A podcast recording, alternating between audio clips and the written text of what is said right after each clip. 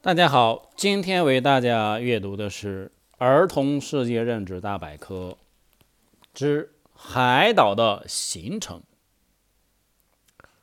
说海岛的面积比大陆小，周围环绕着茫茫水域。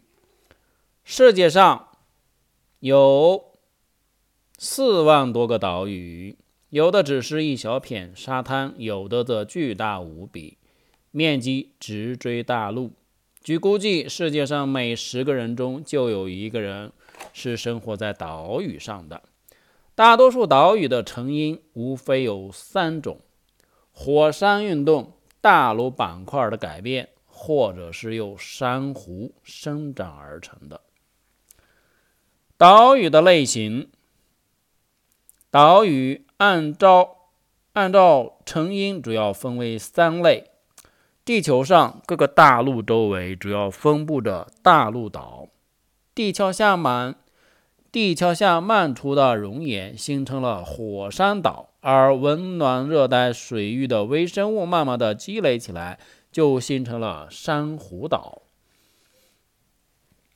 其中，大陆岛占百分之三十九，火山岛占百分之三十三，而珊瑚岛占百分之二十八。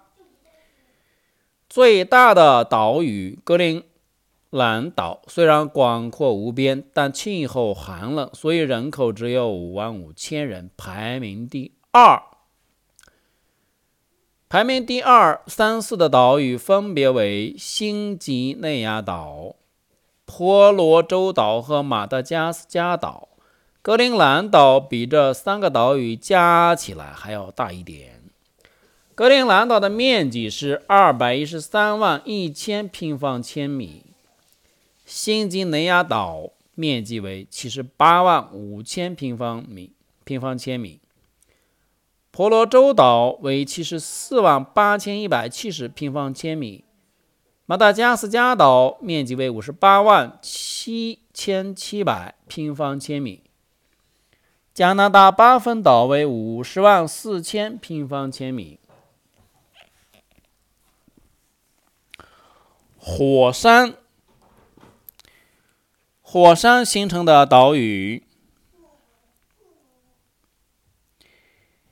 热点，夏威夷群岛这样的海岛是由聚集熔岩的热点在构造板块中中部喷发形成的。随着时间的推移，板块也在不断的移动。但热点的位置仍然不变，间歇性的熔岩喷发就逐渐形成了链条一般的群岛。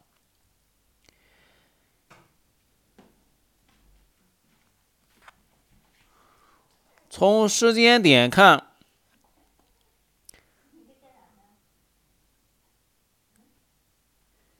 一开始这个过程持续进行，热点可能会形成很多岛屿，组成群岛。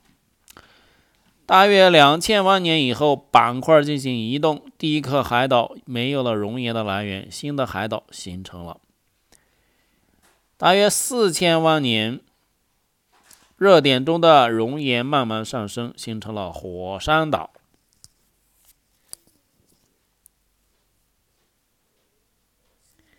海洋裂谷，冰岛是一个火山岛，这种火山岛形成于离散性板块。构造板块的边界随着两个板块互相的离散，熔岩上升以填补越来越大的缝隙，岛屿由此形成。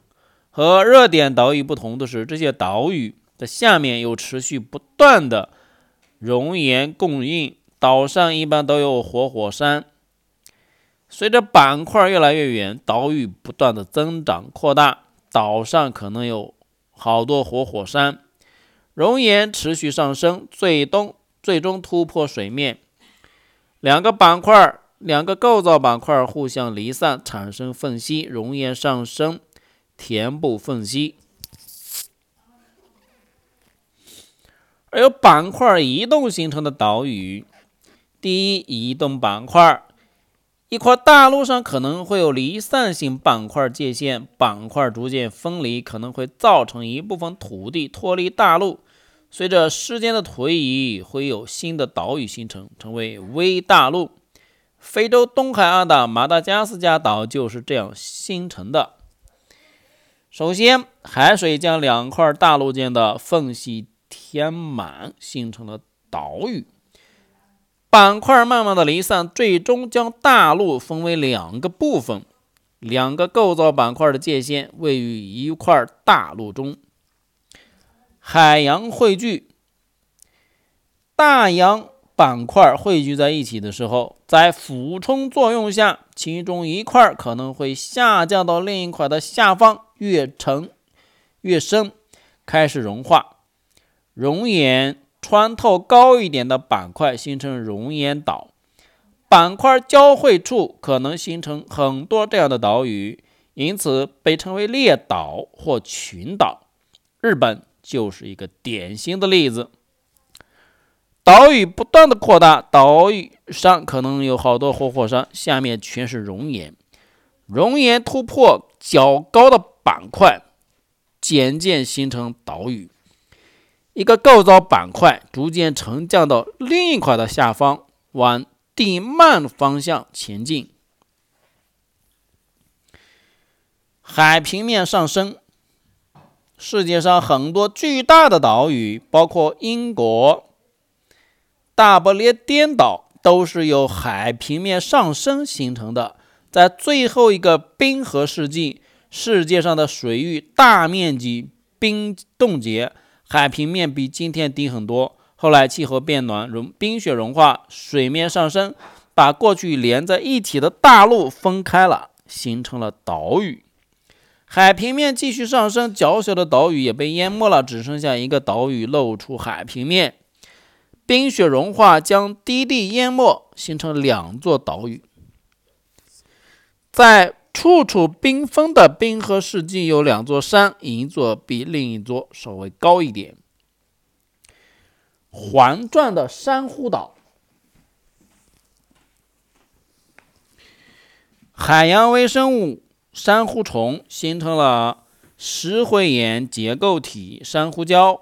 珊瑚礁长到海平面以上，就会有沙子在表面汇集，将其变成一个海岛。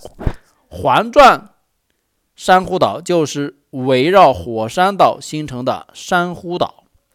火山岛下沉到海平面以下，留下环状的珊瑚岛，中间凹陷处形成咸水湖。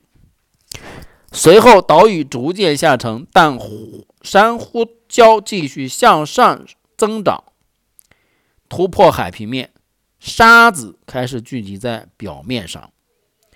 珊瑚礁在火山岛周围逐渐形成。